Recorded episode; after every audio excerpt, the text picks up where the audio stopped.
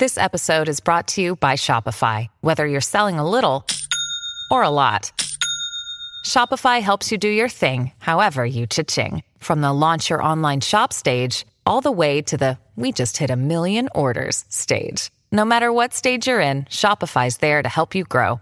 Sign up for a $1 per month trial period at shopify.com slash special offer, all lowercase. That's shopify.com slash special offer. Hoy observo mi salud.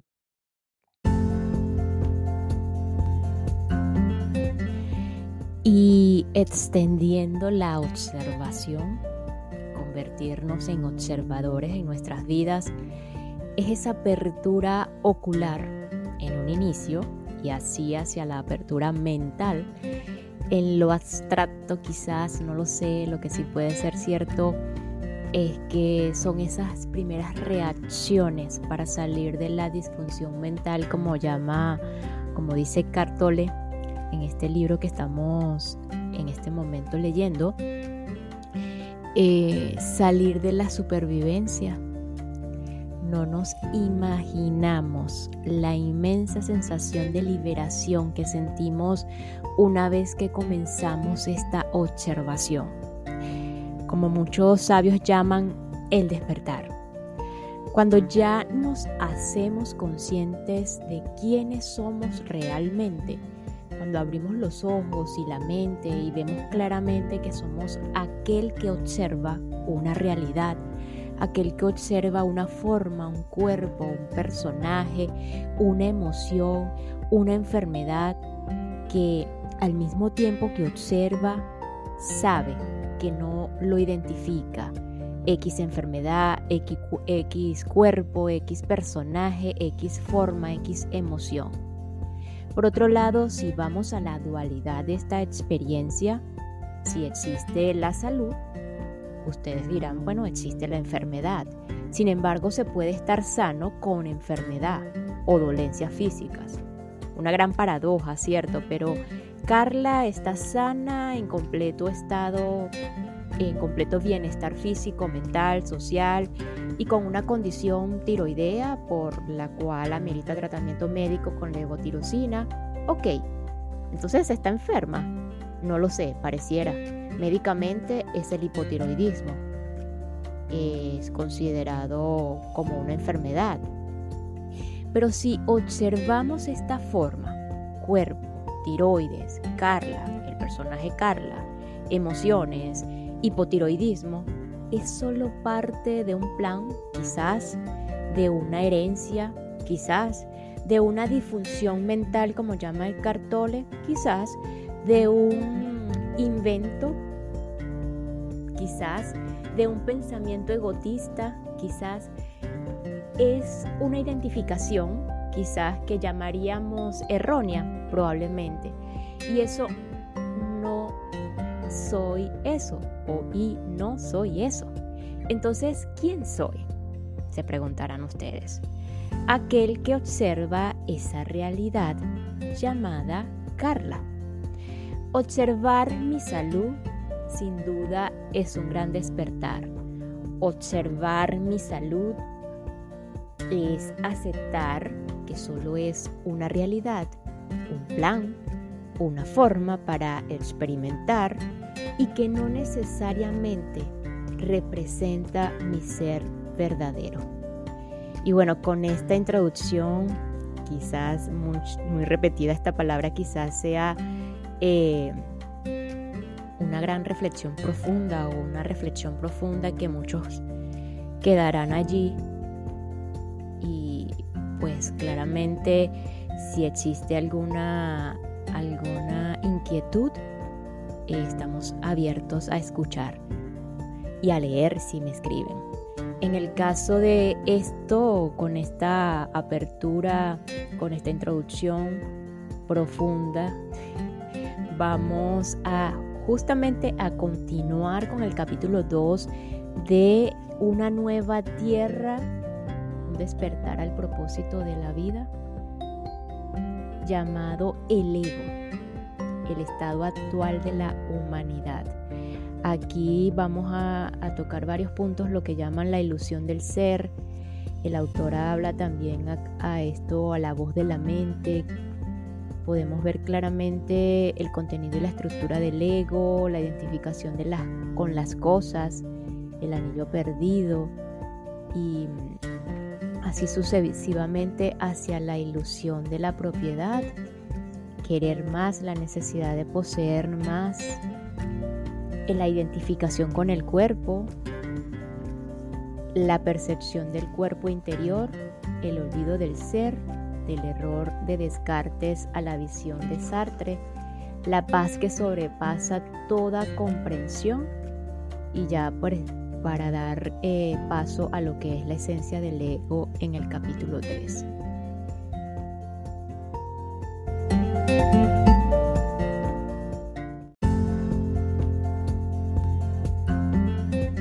El ego el estado actual de la humanidad.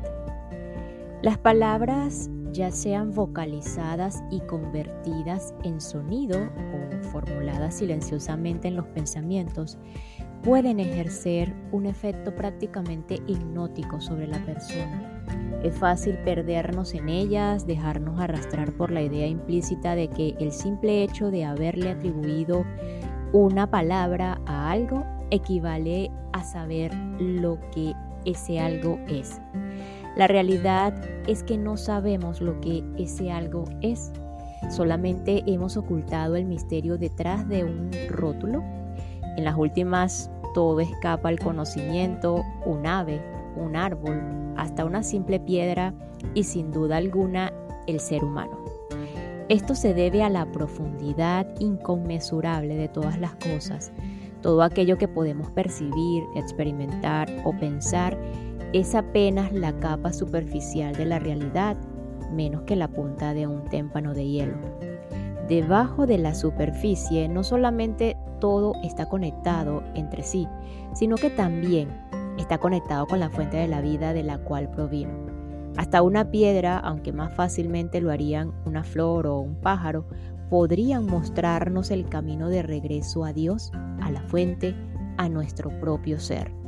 Cuando observamos o sostenemos una flor o un pájaro y le permitimos ser sin imponerle un sustantivo o una etiqueta mental, se despierta dentro de nosotros una sensación de asombro, de admiración su esencia se comunica calladamente con nosotros y nos permite ver, como en un espejo, el reflejo de nuestra propia esencia. Esto es lo que sienten los grandes artistas y logran transmitir a través de sus obras. Van Gogh nos dijo, esa es solo una silla vieja. La observó una y otra vez percibió la calidad del ser de la silla y entonces se sentó ante el lienzo y tomó el pincel. La silla se habría vendido por unos cuantos dólares. La pintura de esa misma silla se vendería hoy por más de 25 mil millones de dólares. Así que cuando nos abstenemos de tapar el mundo con palabras y rótulos, recuperamos ese sentido de lo milagroso que la humanidad perdió hace mucho tiempo, cuando en lugar de servirse del pensamiento, se sometió a él. La profundidad retorna a nuestra vida. Las cosas recuperan su frescura y novedad y el mayor de los milagros es la experiencia de nuestro ser esencial anterior a las palabras los pensamientos, los rótulos mentales y las imágenes. Para que esto suceda, debemos liberar a nuestro ser, nuestra sensación de existir, del abrazo sofocante de todas las cosas con las cuales se ha confundido e identificado. Es de ese proceso de liberación del que trata este libro.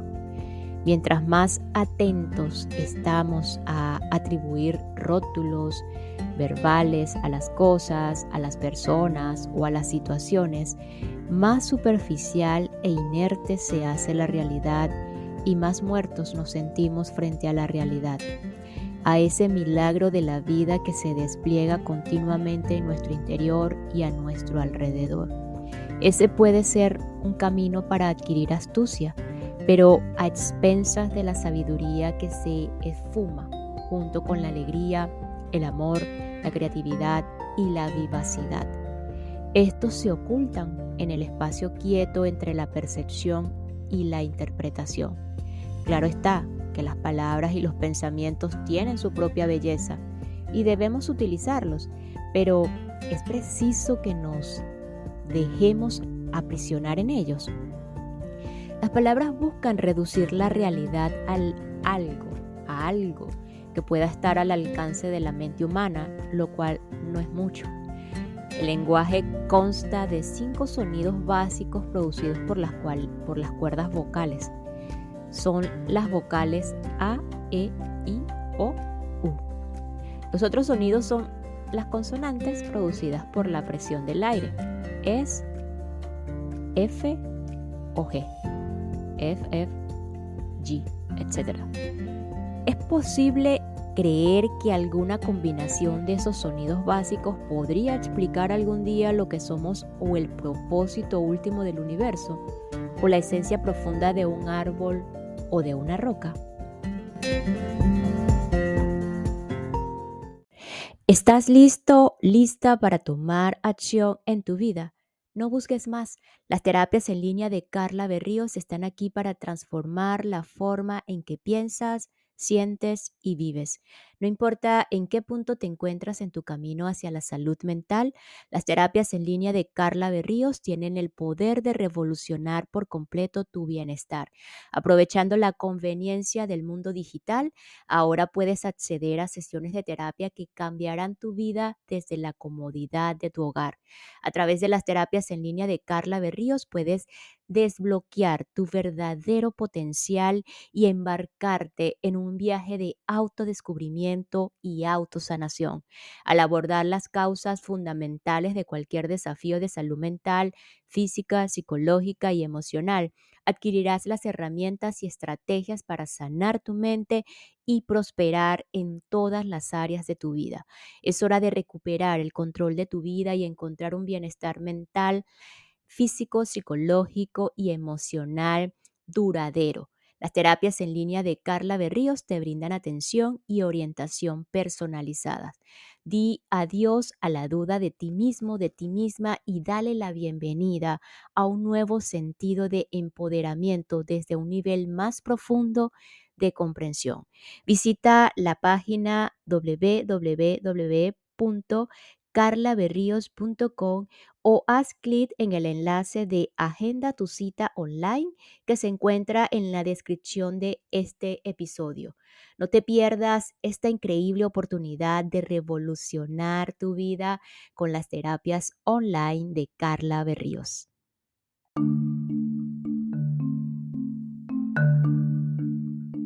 La ilusión del ser. La palabra yo y entre comillas, encierra a la vez el mayor error y la verdad más profunda, dependiendo de la forma como se utilice. En su uso convencional, no solamente es una de las palabras utilizadas más frecuentemente en el lenguaje, junto con otras afines como mío y mí, sino también una de las más engañosas. Según la utilizamos en la cotidianidad, la palabra yo minúscula entre comillas, encierra el error primordial, una percepción equivocada de lo que somos, un falso sentido de identidad. Ese es el ego, ese sentido ilusorio del ser. Es lo que Albert Einstein con su percepción profunda no solamente de la realidad del espacio y el tiempo, sino de la naturaleza humana, denominó ilusión óptica de la conciencia. Esa ilusión del ser se convierte entonces en la base de todas las demás interpretaciones, o mejor aún, nociones erradas de la realidad, de todos los procesos de pensamiento, las interacciones y las relaciones. La realidad se convierte en un reflejo de la ilusión original. La buena noticia es que cuando logramos reconocer la ilusión por lo que es, ésta se desvanece. La ilusión llega a su fin cuando la reconocemos. Cuando vemos lo que no somos, la realidad de lo que somos emerge espontáneamente. Esto es lo que sucederá a medida que usted lee lenta y cuidadosamente, perdón, o en este caso escucha cuidadosamente este capítulo y el siguiente, los cuales tratan sobre la mecánica del falso yo al cual llamamos ego. Así, ¿cuál es la naturaleza de este falso ser? Cuando hablamos de yo, entre comillas y en minúscula, generalmente no nos referimos a lo que somos. Por, por un acto monstruoso de reduccionismo, la profundidad infinita de la que somos se confunde con el sonido emitido por las cuerdas vocales y con el pensamiento o con el pensamiento del yo que tengamos en nuestra mente y lo que sea con lo cual éste se identifique. Entonces, ¿a qué se refieren normalmente el yo, el mí y lo mío? Cuando un bebé aprende que una secuencia de sonidos emitidos por las cuerdas vocales de sus padres corresponde a su nombre, el niño comienza a asociar la palabra, la cual se convierte en pensamiento en su mente, con lo que él es en esa etapa, algunos niños se refieren a sí mismos en tercera persona. Felipe tiene hambre. Poco después aprenden la palabra mágica yo, entre comillas y con minúscula, y la asocian directamente con su nombre, el cual ya corresponde en su mente a lo que son. Entonces se producen otros pensamientos que se fusionan con ese pensamiento original del yo, entre comillas, con minúscula. El paso siguiente son las ideas de lo que es mío para designar aquellas cosas que son parte del yo de alguna manera. Así sucede la identificación con los objetos, lo cual implica atribuir a las cosas y en últimas a los pensamientos que representan esas cosas. Un sentido de ser derivado así, una identidad a partir de ellas. Cuando se daña o me quitan mi juguete, me embarga un sufrimiento intenso. No porque el juguete tenga algún valor intrínseco. El niño no tarda en perder interés en él y después será reemplazado por otros juguetes y objetos, sino por la idea de lo mío. El juguete se convirtió en parte del sentido del ser, del yo del niño. Sucede lo mismo a medida que crece el niño. El pensamiento original del yo, entre comillas y con minúscula, atrae a otros pensamientos. Viene la identificación con el género, las pertenencias, la percepción del cuerpo, la nacionalidad, la raza, la religión, la profesión. El yo, ya aquí el yo con mayúscula, también se identifica con otras cosas como las funciones, madre, padre, esposo, esposa, etc.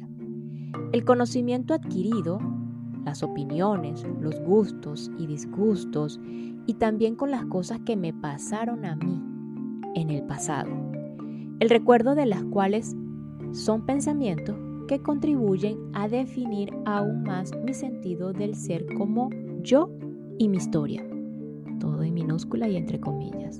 Yo y mi historia.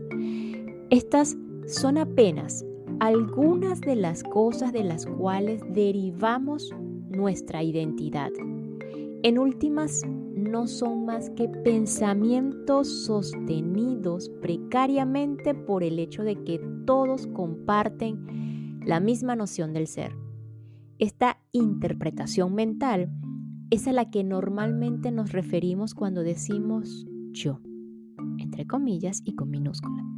Para ser más exactos, la mayoría de las veces no somos nosotros quienes hablamos cuando decimos y pensamos el yo con mayúscula y entre comillas, sino algún aspecto de la interpretación mental del ser egotista. Una vez acaecido el despertar, continuamos hablando de yo, pero con una noción emanada de un plano mucho más profundo de nuestro ser interior. La mayoría de las personas continúan identificándose con el torrente incesante de la mente, el pensamiento compulsivo, principalmente repetitivo y banal.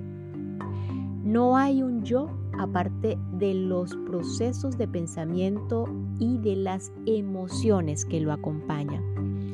Eso es lo que significa vivir en la inconsciencia espiritual. Cuando se les dice que tienen una voz en la cabeza, que no calla nunca, preguntan ¿cuál voz? o la niegan airadamente, obviamente con esa voz desde quien piensa, desde la mente no observada. A esa voz casi podría considerarla como la entidad que ha tomado posesión de las personas. Algunas personas nunca olvidan la primera vez que dejaron de identificarse con sus pensamientos y experimentaron brevemente el cambio, cuando dejaron de ser el contenido de su mente para ser la conciencia de fondo para otras personas sucede de una manera tan sutil que casi no lo notan o apenas perciben una corriente de alegría o paz interior sin comprender la razón.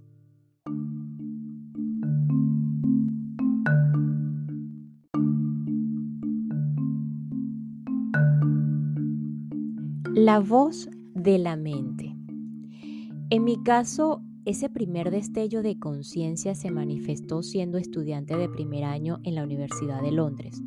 Solía tomar el metro dos veces a la semana para ir a la biblioteca de la universidad, generalmente a eso de las 9 de la mañana, terminando la hora de la congestión. Una vez me senté al frente de una mujer de unos 30 años aproximadamente.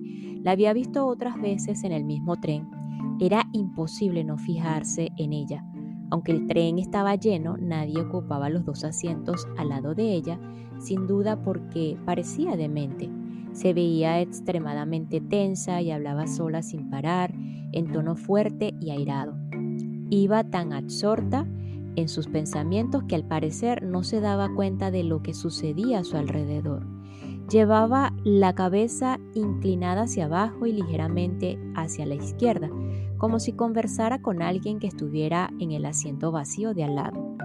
Aunque no recuerdo el contenido exacto de su monólogo, era algo así. Y entonces ella me dijo y yo le contesté que era una mentirosa y cómo te atreves a acusarme cuando eres tú quien siempre se ha aprovechado de mí. Confía en ti y tú traicionaste mi confianza. Tenía el tono airado de alguien a quien se ha ofendido y que necesita defender su posición para no ser aniquilado. Cuando el tren se aproximaba a la estación de Tottenham Court Road, se puso de pie y se dirigió a la puerta sin dejar de pronunciar el torrente incesante de, de, las palabras que salían de su boca. Como era también mi parada, me bajé del tren detrás de ella. Ya en la calle comenzó a caminar hacia Bedford Square todavía inmersa en su diálogo imaginario, acusando y afirmando rabiosamente su posición. Lleno de curiosidad, la seguí, mientras continuó en la misma dirección en la que yo debía ir. Aunque iba absorta en su diálogo imaginario, aparentemente sabía cuál era su destino. No tardamos en llegar a la estructura imponente del Senate House un edificio de los años 30 en el, en el cual se alojaban las oficinas administrativas y la biblioteca de la universidad. Sentí un estremecimiento. ¿Era posible que nos dirigiéramos para el mismo sitio? Exactamente, era hacia allá que se dirigía.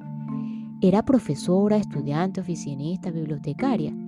Iba a unos 20 pasos de distancia de tal manera que cuando rebasé la puerta del edificio, el cual fue irónicamente la sede de la, Policía de la Mente, entre comillas, en la versión cinematográfica de 1984, la novela de George Orwell, había desaparecido dentro de uno de los ascensores.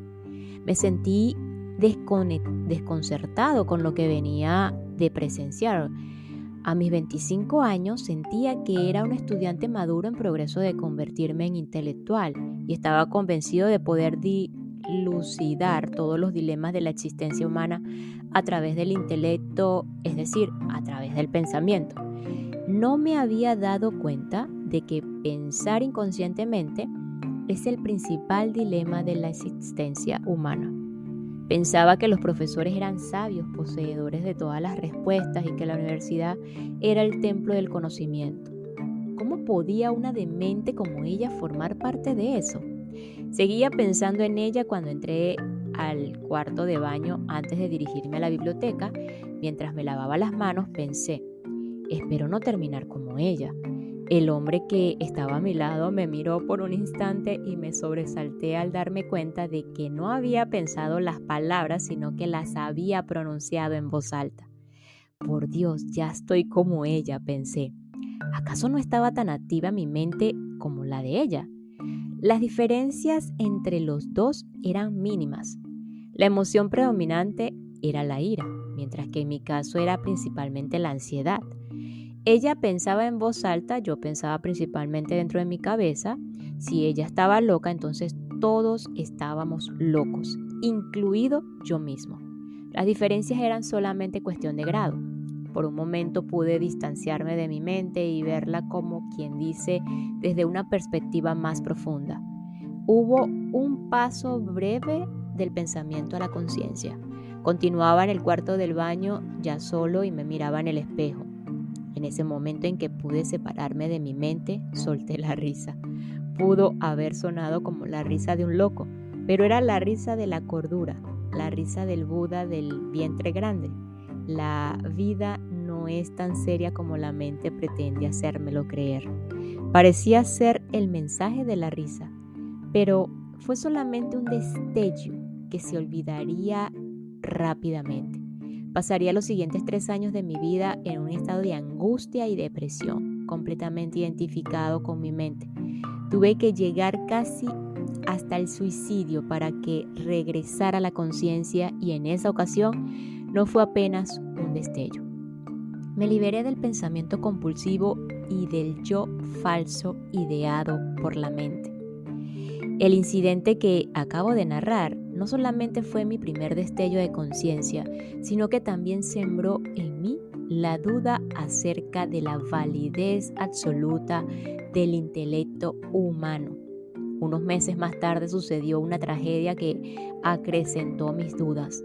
Un lunes llegamos temprano en la mañana para asistir a la conferencia de un profesor al que admiraba profundamente, solo para enterarnos de que se había suicidado de un disparo durante el fin de semana. Quedé anonanado. Era un profesor muy respetado quien parecía tener todas las respuestas. Sin embargo, yo todavía no conocía ninguna otra alternativa que no fuera cultivar el pensamiento. Todavía no me daba cuenta de que pensar es solamente un aspecto minúsculo de la conciencia y tampoco sabía nada sobre el ego y menos aún sobre la posibilidad de detectarlo en mi interior.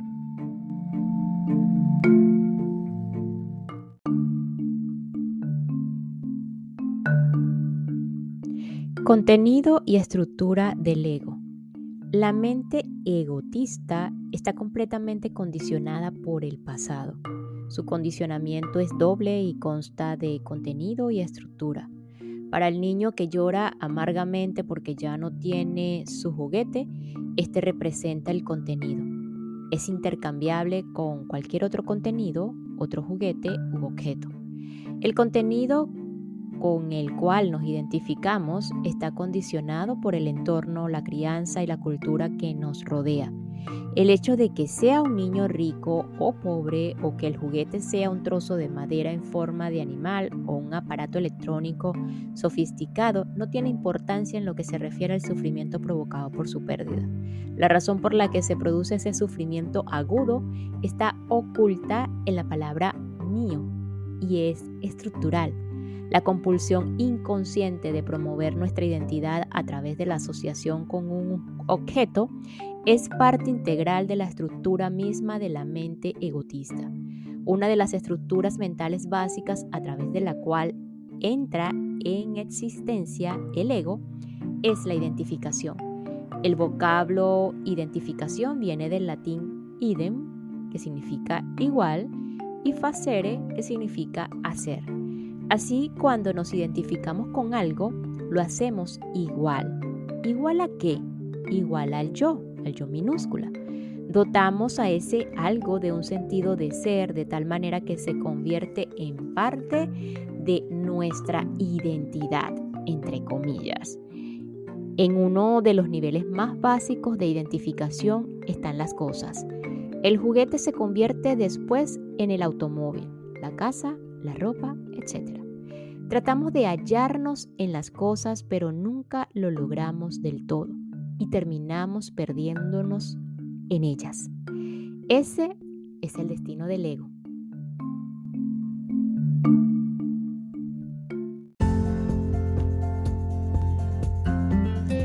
Me despido con lo siguiente, cuando observamos o sostenemos una flor pájaro y le permitimos ser sin imponerle un sustantivo o una etiqueta mental, se despierta dentro de nosotros una sensación de asombro, de admiración.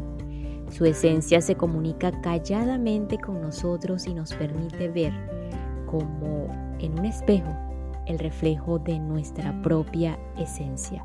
Nos escuchamos en el próximo episodio para continuar con este capítulo número 2, el ego, el estado actual de la humanidad. Aquí en una nueva tierra, un despertar al propósito de tu vida del autor alemán Eckhart Tolle una herramienta más para ayudarnos a conectar con nuestro verdadero ser, con nuestra esencia divina como Él la llama, y así eh, disfrutar, experimentar esta, esta vida, esta humanidad de otra manera. Gracias, gracias, gracias.